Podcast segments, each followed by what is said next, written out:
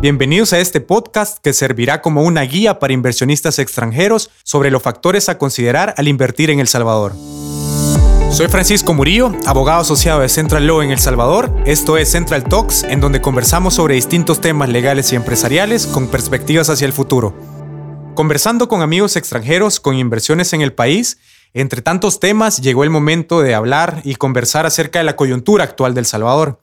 Y fue muy interesante escuchar la perspectiva de ambos, eh, que como inversionistas extranjeros, pues se trajeron sus negocios desde Guatemala justo un año antes del inicio de la pandemia. Lo positivo para mí fue que ambos coincidieron en que este momento representa una muy buena oportunidad para venir a invertir en El Salvador, lo cual me hizo reflexionar eh, acerca del tema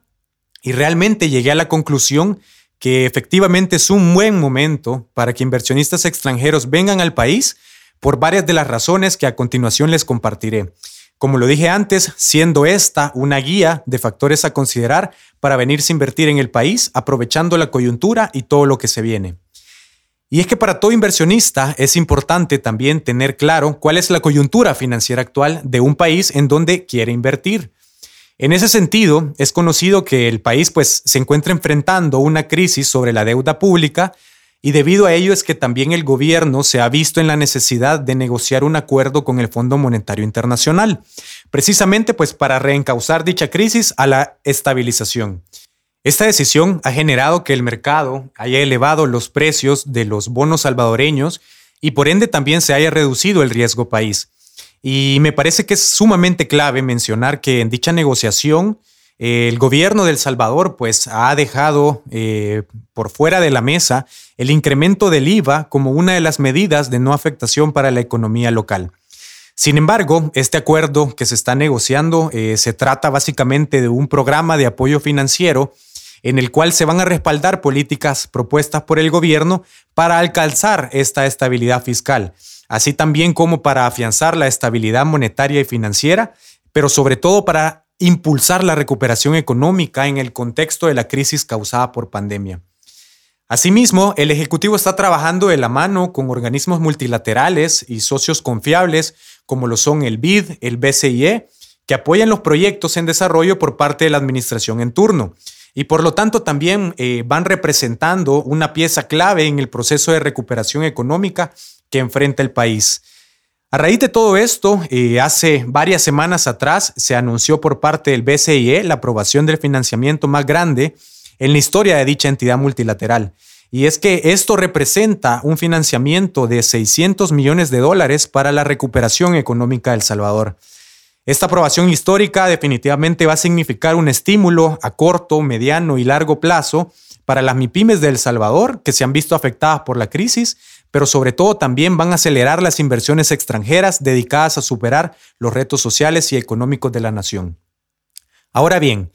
es importante recalcar que grandes apuestas de país eh, para atraer inversión eh, son todas aquellas en el que van orientadas al desarrollo de polos estratégicos, los cuales desde mi punto de vista se resumen en tres o cuatro apuestas importantes, las cuales compartiré a continuación sin ningún orden de prioridad.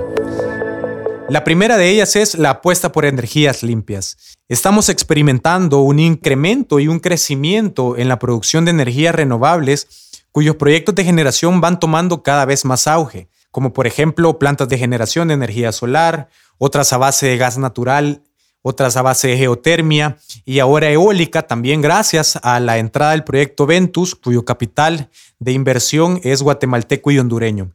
Sin embargo, el proyecto insignia en generación de energía eléctrica es el desarrollado por la compañía Energía del Pacífico en la construcción de una planta a base de gas natural licuado con una capacidad instalada de 378 megavatios en el occidente del país, el cual se espera que dicha capacidad pues cubra un 30% de la demanda de energía en El Salvador y por lo tanto, no menos importante, ayude a abaratar los precios de consumo en beneficio de toda la población nacional. La segunda apuesta que me parece eh, importante es la creación de asocios públicos privados. Y esta apuesta eh, está tomando mucha pujanza a, través de que se pretende de que con estos eh, asocios públicos privados se pueda mejorar sustancialmente la infraestructura instalada que por décadas ha tenido nuestro país. Es decir, se está apostando fuertemente para despegar la economía y los asocios públicos privados se han mostrado como una buena opción y de las más ambiciosas también dentro de la agenda estratégica del gobierno actual. Ahora bien, los proyectos que se vuelven punta de lanza para el desarrollo logístico están todos aquellos eh, que van enfocados en temas de infraestructura, en aeropuertos, en puertos, ferrocarriles, los cuales a partir de ello nuestra Comisión Ejecutiva Portuaria Autónoma, conocida también por CEPA, promoverá la nueva concesión del puerto de la Unión con el objetivo de dejar en manos de un operador privado eh, la administración de esta terminal logística y que empresas, por lo tanto, se instalen en dicha terminal y en zonas aledañas con el objetivo de promover el potencial de negocios turísticos en la zona como parte también del desarrollo económico de la misma. Ahora bien, El Salvador espera también sacar provecho del proyecto del Canal Seco en Honduras, el cual con la infraestructura del puerto de la Unión se espera que haya una detonación de nuevas inversiones y oportunidades comerciales también de crecimiento en dicha zona. Por otra parte, el BCIE se ha comprometido en realizar estudios para determinar la factibilidad de una red ferroviaria que conecte Centroamérica y México. Y en El Salvador, pues se incluiría el proyecto del Tren del Pacífico, como punto clave para el posicionamiento del país como un centro logístico internacional que recorrerá desde Acajutla hasta la Unión con una ruta que va a cruzar eh, por la capital, es decir, por San Salvador. Este proyecto se convertiría en prioridad del banco luego que se cierren ciertos acuerdos que se están manejando en Costa Rica, cuyos proyectos también están relacionados con ferrocarriles. Ahora bien, la tercera apuesta que les quiero mencionar es el turismo. Efectivamente, el turismo, y para ser un poco más específicos quizás, el desarrollo del sector turístico de la franja marino costera eh, ha tomado muchísima relevancia y en él se han iniciado importantes transformaciones en materia de infraestructura e impulso de la denominada economía azul con el proyecto turístico Surf City como punta de lanza, el cual pues ahorita está teniendo mucho de qué hablar. Este proyecto, pues, no solo pretende impulsar las playas de la libertad, sino que también pretende abarcar aproximadamente siete departamentos en los cuales eh, han sido inspeccionados también por delegados de la República Popular de China, quienes tienen previsto la construcción de plantas, por ejemplo, de tratamiento de aguas residuales en estas zonas costeras, eh, así también infraestructura, ampliación de zonas recreativas eh, y no menos importante, la construcción también de, nuevos, de nuevos muelles en el puerto de la libertad, entre otros que están sumamente relacionados con esto. Este proyecto ha venido aparejado de la obra de conectividad vial del bypass que conduce a Surf City, el cual reduce eh, el traslado de la capital hacia la playa en aproximadamente 30 minutos. Por lo que dicho proyecto definitivamente eh, vendrá de la mano de mucha inversión extranjera, eh, ya sea de cadenas hoteleras, eh, destinos turísticos, desarrollo inmobiliario, habitacional, corporativo, eh, que seguramente van a necesitar proveedores confiables y con experiencia en el desarrollo de estas infraestructuras, que a su vez necesitan también la provisión de su materia prima, entre otros aspectos importantes que están relacionados con este sector. La cuarta apuesta que veo bastante palpable es el tema de la agenda digital. Y es que recientemente se ha creado la Secretaría de Innovación de la Presidencia, la cual busca eh, que apoye y acompañe proyectos en inclusión financiera, eh, tales cuales como FinTech, Smart Cities, eh, proyectos que van de la mano también de esta inclusión digital, como la conectividad, cobertura y acceso, además de temas sumamente importantes como la educación y la alfabetización en tecnología. Y es que dichos proyectos, pues, para ser eh, bastante eh, gráficos, se traducen en una oportunidad para todas aquellas empresas que deseen también contratar con el Estado. Pues para la ejecución de dichos proyectos que entran en agenda, eh, van a ser llevados también a cabo de conformidad con acercamientos e intereses que se vayan mostrando por parte de dichos prestadores de servicios respecto de cada uno de los proyectos antes listados. Y partiendo de todo lo anterior, seguramente se estarán preguntando, ¿cómo puedo contratar con el Estado salvadoreño si soy extranjero?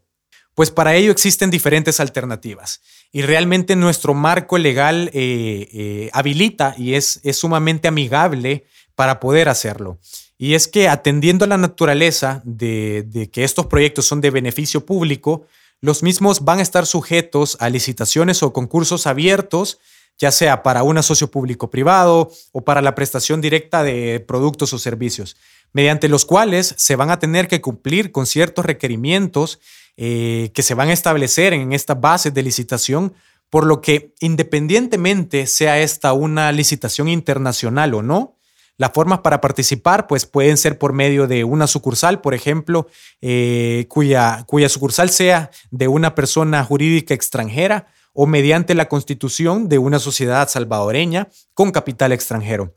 Y teniendo esto a consideración, hay otros detalles también a tomar en cuenta, eh, los cuales son que tanto la sucursal como la sociedad nacional van a tener que contar con ciertos registros que son indispensables para participar en dichas licitaciones, además también de acreditar la experiencia y la trayectoria en el desarrollo de estos proyectos como parte de la generación de confianza y respaldo también para la toma de decisiones sobre la adjudicación. Y bien, en conclusión, les quiero comentar y, mencionar quizás dos o tres incentivos eh, palpables eh, que puedo ver con los que se van a encontrar al momento de hacer su inversión en El Salvador. El primero de ellos es el crecimiento de liquidez debido a las remesas que recibimos del exterior,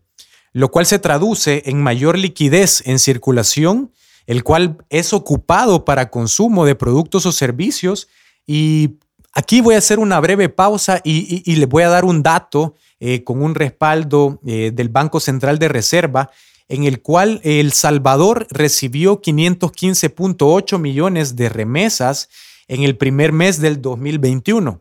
Esto con un incremento de 91.4 millones más respecto a enero del año pasado. Es decir, el crecimiento de la liquidez se vuelve una oportunidad para venir con una oferta diferente eh, que se vuelva atractiva para el consumidor que se encuentra siempre ávido de nuevas experiencias de consumo. El segundo incentivo está en cierta medida relacionado con el anterior,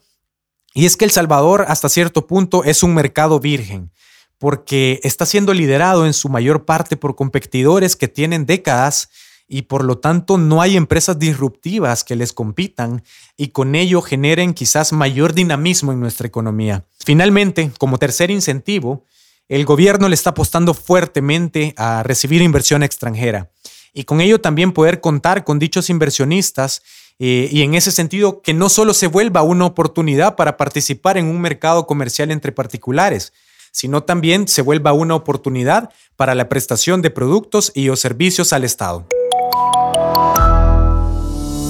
Soy Francisco Murillo, abogado asociado de Central Law en El Salvador. Esto fue Central Talks, el podcast donde conversamos sobre distintos temas legales y empresariales con perspectivas hacia el futuro. Te invito a que nos sigas para que no te pierdas nuestro próximo episodio. Hasta la próxima.